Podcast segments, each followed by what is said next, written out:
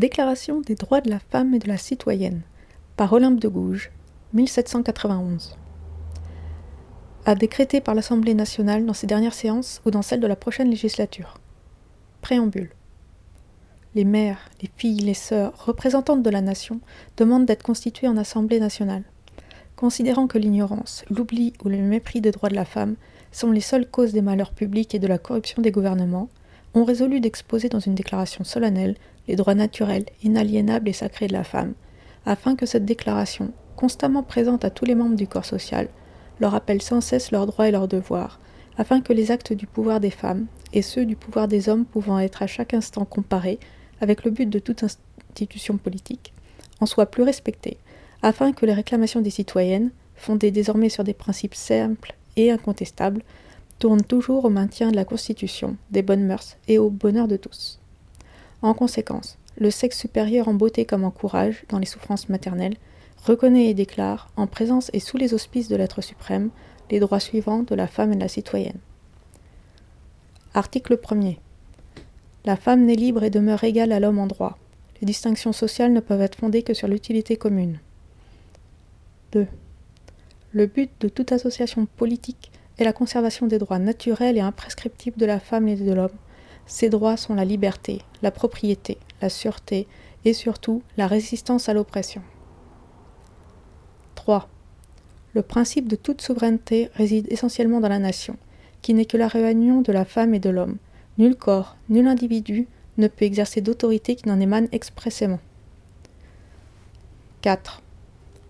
La liberté et la justice consistent à rendre tout ce qui appartient à autrui, ainsi, l'exercice des droits naturels de la femme n'a de borne que la tyrannie perpétuelle que l'homme lui oppose. Ces bornes doivent être réformées par les lois de la nature et de la raison. 5.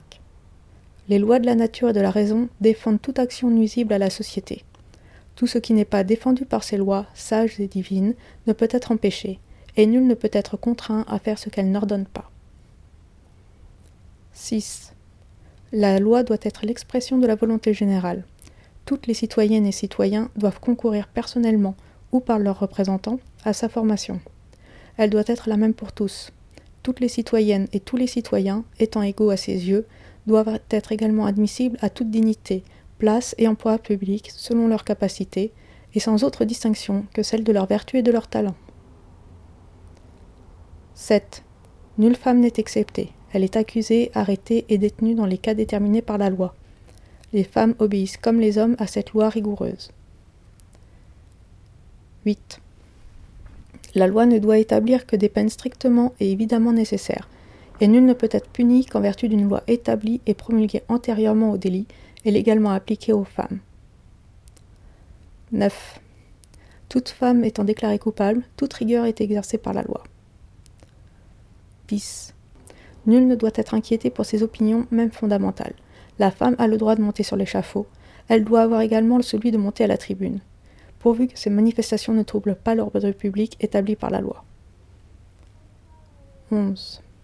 La libre communication des pensées et des opinions est un des droits les plus précieux de la femme, puisque cette liberté assure la légitimité des pères envers les enfants. Toute citoyenne peut donc dire librement Je suis mère d'un enfant qui vous appartient, sans qu'un préjugé barbare la force à dissimuler la vérité, sauf à répondre de l'abus de cette liberté dans les cas déterminés par la loi. 12. La garantie des droits de la femme et de la citoyenne nécessite une utilité majeure. Cette garantie doit être instituée pour l'avantage de tous et non pour l'utilité particulière de celle à qui elle est confiée. 13. Pour l'entretien de la force publique et pour les dépenses d'administration, les contributions de la femme et de l'homme sont égales. Elle a part à toutes les corvées, à toutes les tâches pénibles. Elle doit donc avoir de même part à la distribution des places, des emplois, des charges, des dignités et de l'industrie. 14. Les citoyennes et citoyens ont le droit de constater par eux-mêmes ou par leurs représentants la nécessité de la contribution publique. Les citoyennes ne peuvent y adhérer que par l'admission d'un partage égal, non seulement dans la fortune, mais encore dans l'administration publique, et de déterminer la quotité, l'assiette, le recouvrement et la durée de l'impôt. 15. La masse des femmes, coalisée pour la contribution à celle des hommes, a le droit de demander compte à tout agent public de son administration. 16. Toute société dans laquelle la garantie des droits n'est pas assurée, ni la séparation des pouvoirs déterminée, n'a point de constitution. La constitution est nulle si la majorité des individus qui composent la nation n'a pas coopéré à sa rédaction. 17. Les propriétés sont à tous les sexes réunis ou séparés. Elles ont pour chacun un droit inviolable et sacré.